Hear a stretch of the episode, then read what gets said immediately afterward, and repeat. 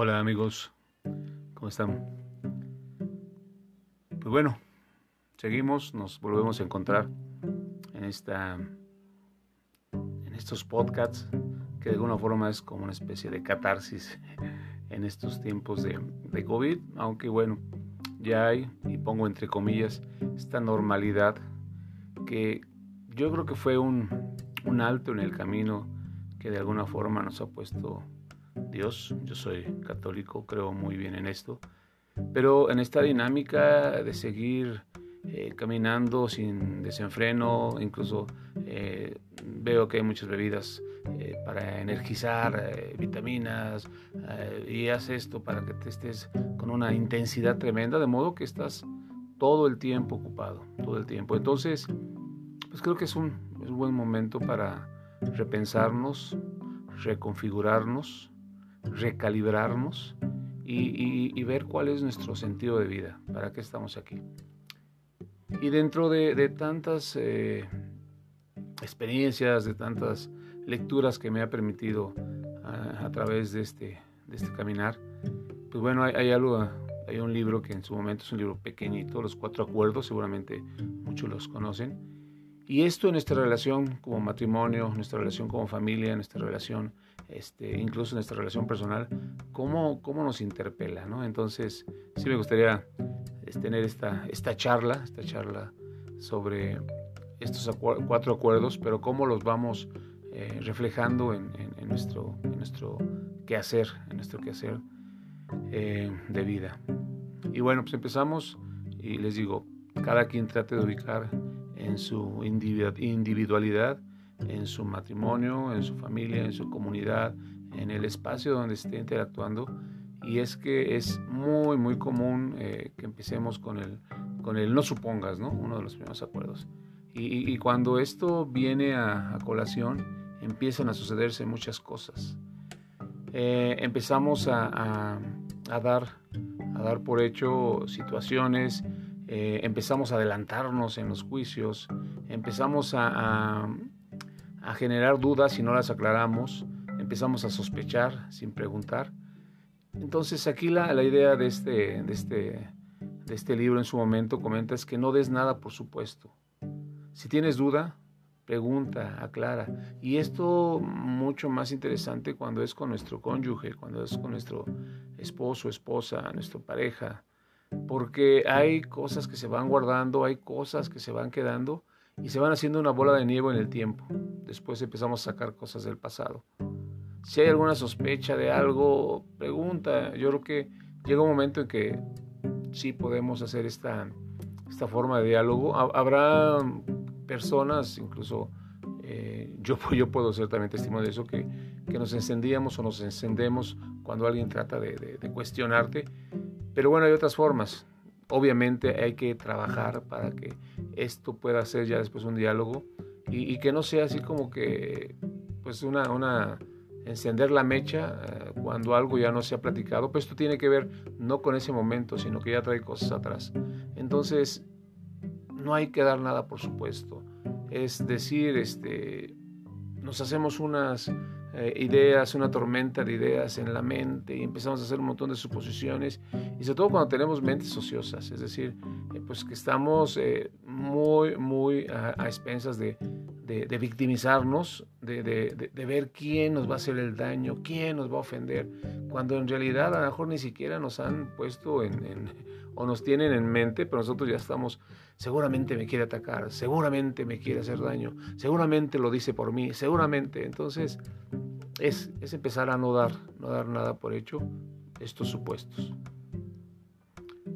En nuestra relación es muy común que metemos historias, historias a veces increíbles que solo envenenan el alma y que no tienen fundamento. Empezamos a, no, pues que viste a aquella muchacha y, seguramente tienes algo que ver y cuando ni siquiera a veces eh, los hombres son muy distraídos, tenemos formas diferentes. No dudo que también a veces hay algunos coquetos, pero es, es, como clarificar muchas cosas, ¿no? Y este, este, este clarificar tiene que ver con nuestra relación personal, tiene que ver con cosas que a veces no se acuerdan, que a veces no se hablan, eh, es decir, incluso hasta actividades, oye, eh, vamos a, a dividirnos las tareas del hogar, tú lavas, eh, quién plancha, quién, sobre todo en esos momentos en que hay que hacer, por alguna razón, algunos matrimonios, algunos hogares tendrán que hacer algunos recortes importantes. Eh, en el trabajo también es común que empecemos a, a, generar historias, entonces nada como, como enfrentar con todo respeto, con toda dignidad, con todo valor, y, estos supuestos o estas bolas de nieve que se van generando en el tiempo. Con los vecinos también es que, mira, me tiró la basura, seguramente él me punchó las llantas o seguramente eh, él me pintó la reja cuando ni siquiera. Entonces eh, hay que hacer estas eh, aclaraciones, dejar que los supuestos no invadan y no envenenen nuestra mente. Y, esto aplica para amigos, esto aplica también para nuestros hijos. A veces queremos que los hijos sean así como que soldaditos que ofrezcan o, o que obedezcan. Y, hacemos también supuestos de que no me quiere no me quiere prestar atención seguramente alguien lo está influenciando seguramente no sé seguramente seguramente. Pero ese seguramente no es claro cuando seguimos suponiendo no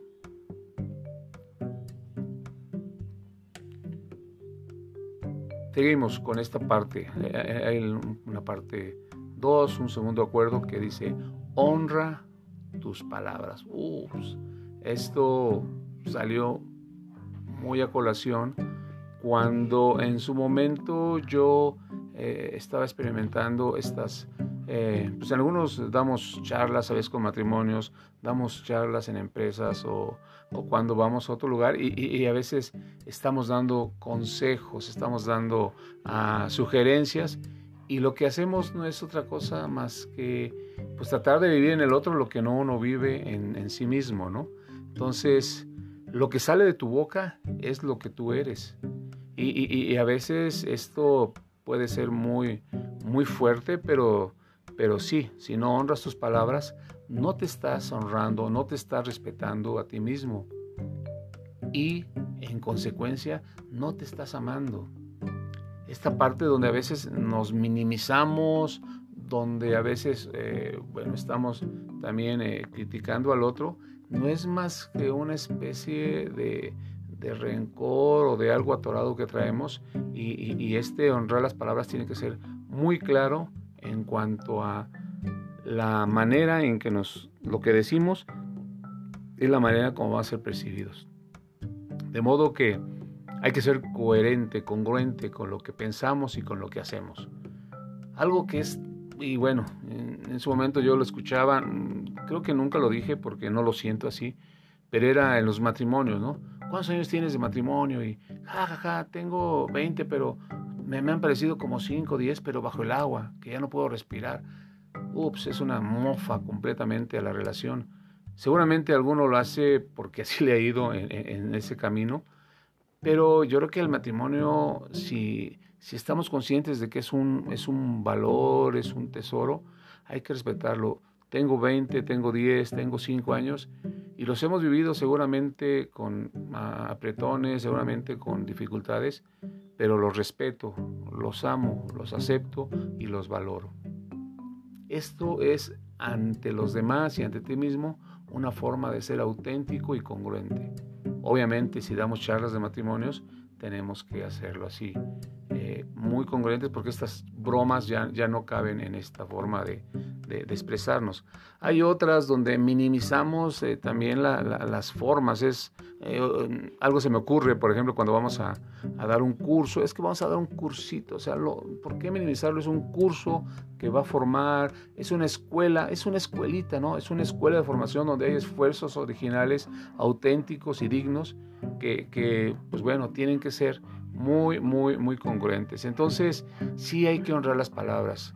Eh, la otra vez eh, también escuchaba en un programa, es, es que los estudiambres, es que eh, vamos a, trabajar con estos que nada más nos están pues como que estorbando, hablando a veces de los, de los becarios, a veces de, de los estudiantes que van a, pedir trabajo, son tan dignos que hay darles, son estudiantes, son becarios, son personas, esto porque yo acudo a veces a las empresas y les digo, tiene una dignidad, tiene una dignidad y, este tipo de, palabras pues habla mucho de, de, quien lo está diciendo, ¿no? Entonces, honremos nuestras palabras, honremos nuestros compromisos, honremos nuestros acuerdos. Siempre es importante cumplir lo que uno promete. Tercer acuerdo, hay que hacer siempre lo mejor. Y siempre lo mejor eh, implica dar lo mejor de uno mismo, entregarnos, donarnos. Siempre, si siempre haces lo mejor que puedes, eh, seguramente vas a tener esta forma de, no, no en esta cultura de agradabilidad, sino más bien en esta forma de irte eh, recreando de forma interesante, ¿no? si siempre haces lo mejor que puedas, nunca podrás recriminarte ni arrepentirte de nada, sino que siempre estarás eh, muy, muy a expensas de poder decir, soy digno, tengo mi conciencia clara y limpia.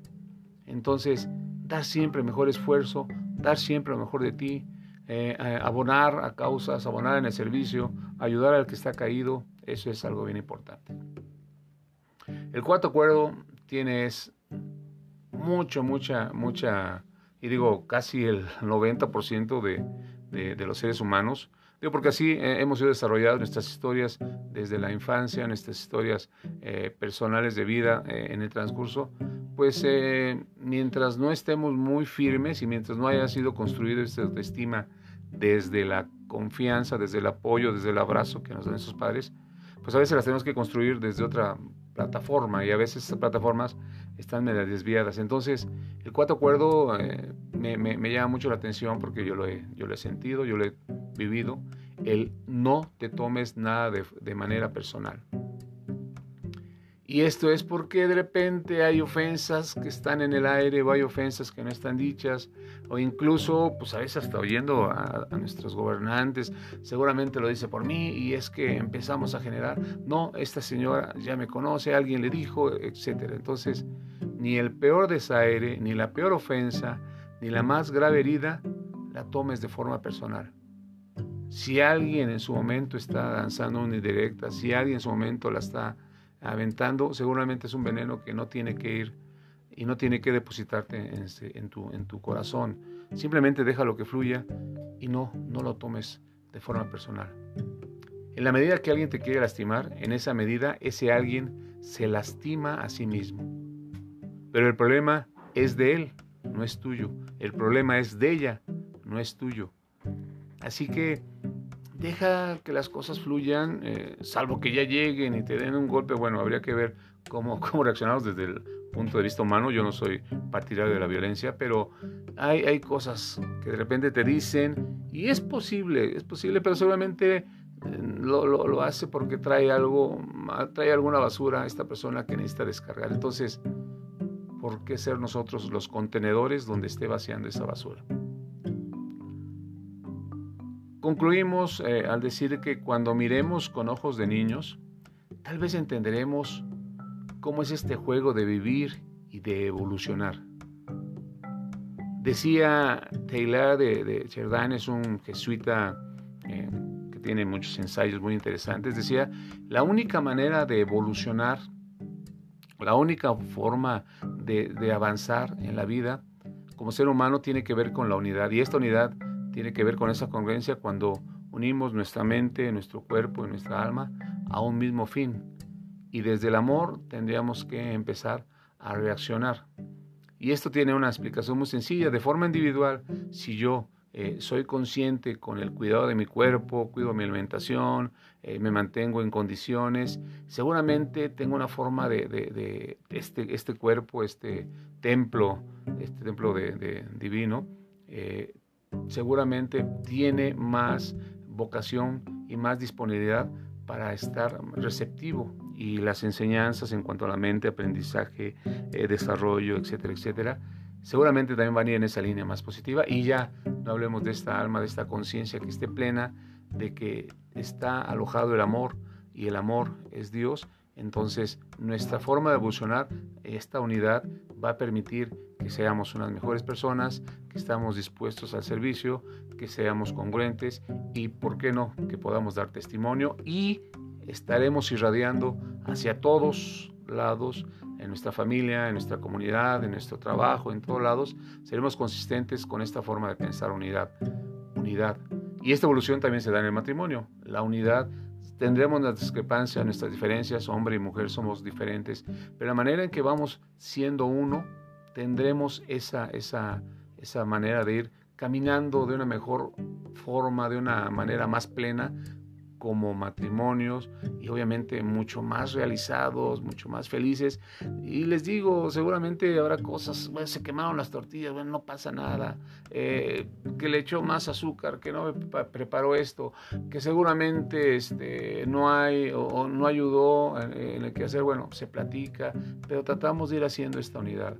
Ya ni hablemos como comunidades, ya ni hablemos como sociedad, ya ni hablemos como ciudades. Cuando estemos unidos, y, ya eh, en, muchos libros hablan de esta parte de la unidad. Obviamente en, la Biblia hace mucha hincapié eh, Jesús, Señor, que tú y yo seamos uno. Entonces, eh, desde ahí esta unidad ya habla, la forma de evolucionar, y lo dice Taylor Chardin, dará pauta para que encontremos la razón de nuestra vida, que es la felicidad a partir de que todo esté lleno de amor. Un abrazo y seguimos, seguimos caminando.